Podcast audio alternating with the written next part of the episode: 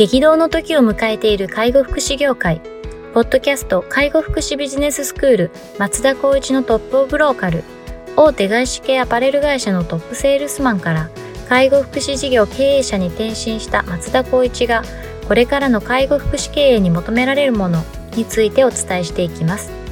既存事業がうまくいかなくなってきた。今後の事業展開が不安などのお悩みを抱えている経営者の方。異業種から介護福祉業界への参入を考えている経営者の方、これからどんどん事業を拡大していこうと考えている経営者の方など、介護福祉ビジネスの入門から応用まで様々なステージの方に楽しんでいただける番組です。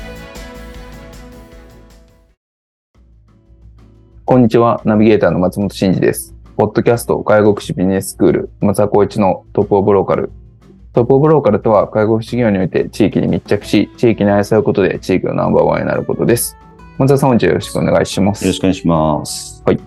今日はですね、えっ、ー、と、ニュースを取り上げたいと思っております。はい。えっ、と、一郎という、一郎株式会社さんが、えっ、ー、と、資金調達を実施したというところですね。えー、はい。オーダーメイド介護サービス一郎を運営する株式、一郎株式会社は、えー、三井住友キャピタル、えー、アースショットファンド、えー、みずほキャピタル、えー、中銀キャピタルパートナーズ、ゼゾンベンチャーズ個人投資家1名を引き当て先とした第三者を入れて同士により、シリーズ A ラウンドとして2.2億円の資金調達を実施し、同社の社名をリンク株式会社リンクから一郎株式会社に変更したことをお知らせします。えー、一郎は2017年創業により、えー、高齢社会を支える礎を作るをミッションに掲げ、様々な課題を抱える日本の介護現場の課題解決に取り組んできましたと。住み慣れた家で大切な人と一緒に過ごしたいものの、公的介護サービスには制約が多く、介護施設への入居を余儀なくされる、非介護者のご家族が介護を理由に仕事を辞めることを余儀なくされる、え、介護所の待遇が改善されないためになり手が少なく慢性的な人手不足が陥っているなど、介護の現場には様々な課題があります。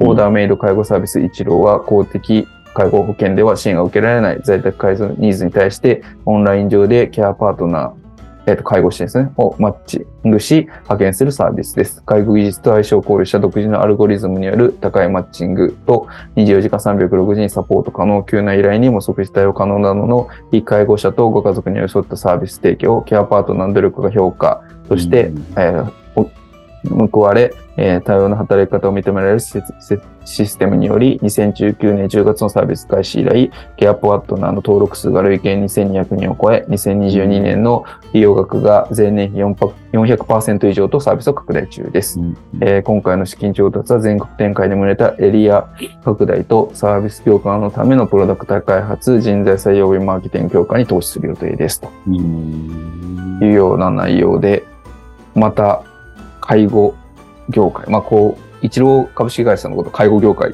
というのはあるかもしれないですけど、うんうんうん、あの、ニュースというところでちょっとこう取り上げてみました。うん、はい。これ一郎はご存知でしたか？前確か、この辺の情報は僕面を通したことがあったような記憶があるなと思っていて、はい。まあ、ただこうやってあのベンチャーキャピタルとかで投資、まあ、いわゆる割り当て増資をしたっていうところはすごいなっていう。新たな、まあ、こうなんだ空気、空気じゃない、風をやっぱり取り入れてくれたっていう感じはしますよね。そうですね。まあ、あの、介護士の方々が働きたいけど、やっぱりその、よくわからないような法人、もしくはここの法人でいいのかっていうところへのハードルの高さが、うん逆に言うと、やっぱりその人材難、もしくは採用できないっていうところも一定僕もあると思っているんですよね。っていうと、フリーランス的に登録をしていて、まあそういった利用者に向き合うとか、自分がやりたい介護ができるっていう、誰の弊害もなくみたいなところは、もしかしたらこういったオーダーメイド介護サービスっていう一郎っていうところは、少し新しいいい環境を作ったんじゃないかなっていうのは僕はちょっと個人的には思いますね。なるほど、なるほど。いや、これはあれですよね。なかなかこう将来性のあるサービスではありますよね。うん、あの、アルバイトのなんかタイミーとか、ああいった感じのイメージを僕は思ってるんですか？そんな感じってことですか？そうですね。まあ、これがスポットなのかどうかっていうのはちょっとよくわからないですけどね。うん。ただ、まあ、マッチングっていう意味では、まあ、タイミーでしょうし、その、タイミーよりかはこの、マッチングの対するアルゴリズムみたいなのも独自開発されてるみたいなので、うん、まあ、そこのマッチング制度みたいなのはちょっとタイミーとは違いますからね。あれは、うん早もがちですもんね、割と。うんうんうん。うん。そうですよね。だから利用する側にとっても、まあちょっとイメージしちゃうのが、前あの、保育士の派遣というか。う、んうんので問題になったような、人によってちょっといい悪いっていうのが出てきちゃうみたいなところが怖いから利用できないよねみたいなところもあるとは思うんですけど、うんうんなんとなく介護サービスっていうのがわからない方々が、こういったところをとりあえずは、あと保険外でさいあの使いながら、やっぱ介介護保険があるんだなと。で、そういったサービスもしっかり分かった上で介護保険を利用するっていうことも、もしかしたら財源の、まあ、そんなにこう、逼迫するような状況を緩和できるようなうん環境にももなるんじゃないかなっていう部分の視点も僕はちょっとイメージしましたかね。なるほど。これ今、あの、イチローさんのこのサイト見てるんですが、うんうんあの、サービス利用料なんですけど、東京、首都圏、大阪だと、1時間あたり2900円、愛知県だと2800円ということになってますけど、9時から18時で。うん。この価格感についてはどう思いますか？1時間ですか ?1 時間うん。いや、かなりリーズナブルかなと思っちゃいました。2900円と2800円。うんはい。あの、いわゆる10割負担で考えた場合の介護保険制度で言ったら、だいたい平均で3000円とか、うん。2500円から3000円ぐらいだなって僕はちょっと思ってはいるんですけど、愛知県で、はいですけどね。ってなると、まあ、そこの金額に割とこう、マッチさせてるので、まあそういった部分では自己負担10割で考えたとしても、割と介護保険に近しい金額なんだな、みたいな感じを受けますね。交通費が1カード別途500円かかりますね。あ、そうすると、まあ少し、どうだろうう。2割増しぐらい？2割増しぐらいで、うんうんあと、前日15時までに予約するとこの値段で、当日の場合はこれが1.4倍になるということああ、そうですね。まあ、緊急性があるって言うと、そこは差別化してもいい話ですよね。そうすると、首都圏だと4060円になるって感じですうんね。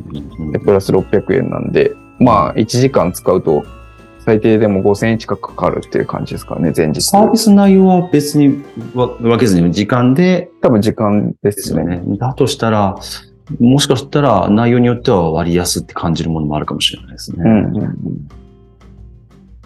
例えば、書いてありますけど、あの、認知症、あ、これか。自宅の介護、あと家事、生活支援、通院付き添い、外出の付き添い、うん入院中の介護、日中夜間の見守り、うんうん認知症ケア、みたいなことが書いてありますね。うんそうですね。そう考えると多分認知症ケアとか、うん。外出の付き添い時間が結構制限されるようなところ、解除が必要な部分。まあ身体的なものに関しては割安感は感じるかもしれないですうね。ん。なるほどな。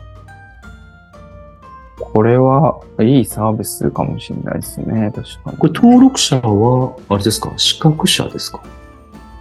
そう経ですね験者とか、その辺が。介護士って書いてあった気がしますけどね。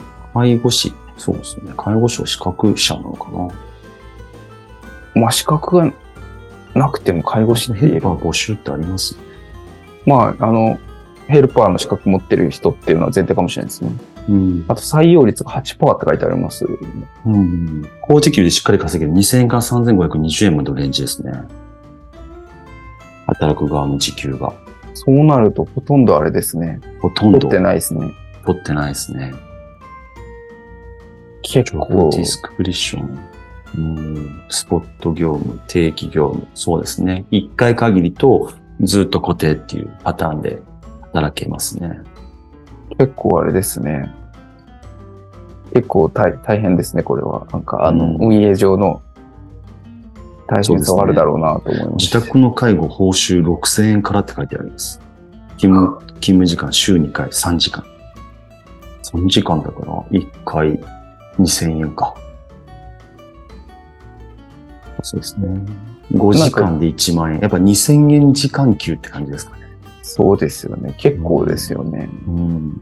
ってなると1000円ぐらいうん。のまあ会社としての利益。うん。1000円ではないと思いますけど、利益は。どう、どうですかこれ？なんか。うん。働く側からしてみたらいいかなと思いますけど、えーってなっちゃうと、もう少し何かこう、裏にいろいろあるんであれば、どうなんですかね。1000円って結構安いなって感じはしちゃいますけど。そうですよね。うんでも、あさっき話があったのが、もう登録で2200人、利用額が前年比400%。ですね。うんまあ、だとしてもまあこれからですよね。これもやっぱこれもというか変ですけど、まあ、規模を拡大していかないとっていうところですよね。そうですね。。まあ全国展開っていうこと書いてあるので。うん。そうですねこれが規模が大きくなれば、多分次のフェーズになると、やっぱり介護保険の制度を使った方が安いよねとか、うんうん。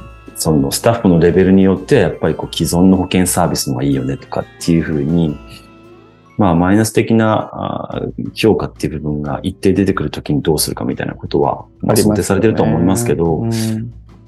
まあでもこれが全国的に広がって認知されれば、国としては多分応援したくなるサービスですよね。すね。うん保険外になるので。ですね。うんなるほどな。まあでもなんかこう、事業アイデア的にはすごくこうイメージしやすいですけど、これが本当に事業性があるかっていうと結構なんか介護保険やられてる方たちからすると多分、いや、普通介護保険使うっしょってやっぱなっちゃうところを、私たちもやっぱやりますけど、保険外とかも、うな、なんかやっぱ保険内でできないかなをまず前提に考なえてあげっちゃいますよて、ね。で、ここでうまくプランをやればできるよね。っていうのがやっぱり利用者にとっての、やっぱりこう、希望になるとしたら、本当に保険外ってなかなかだよねっていう。ですよね。うん、これをとやっぱりこう、いないとか、うん。うんと、合わないとか、うんもうちょっと調整できないって言って、ここを、まあ、ケアマネがうまく活用するとか、うんうんそういう感じになるのかなと思っちゃいますけどね。そうですね。いや、ちょっと非常に楽しみな、あの、うん、ここはちょ会社っとまた追ってさんですので、いきたいですね。はい。引き続き追いかけたいというふうに思います。はい。では、本日は以上差し上げます。ありがとうございました。ありがとうございました。ポッドキャスト介護福祉ビジネススクール松田光一のトップオブローカル。番組では介護福祉サービスに関するご質問を当番組の専用ウェブサイトより募集しております。番組 URL よりサイトへアクセスし、質問のバナーから所定のフォームへ入力の上送信をお願いします。URL は http コロンスラッシュスラッシュ sense かっこセンスハイフン world かっこワールド .com かっこコムになります。皆様のご質問をお待ちしております。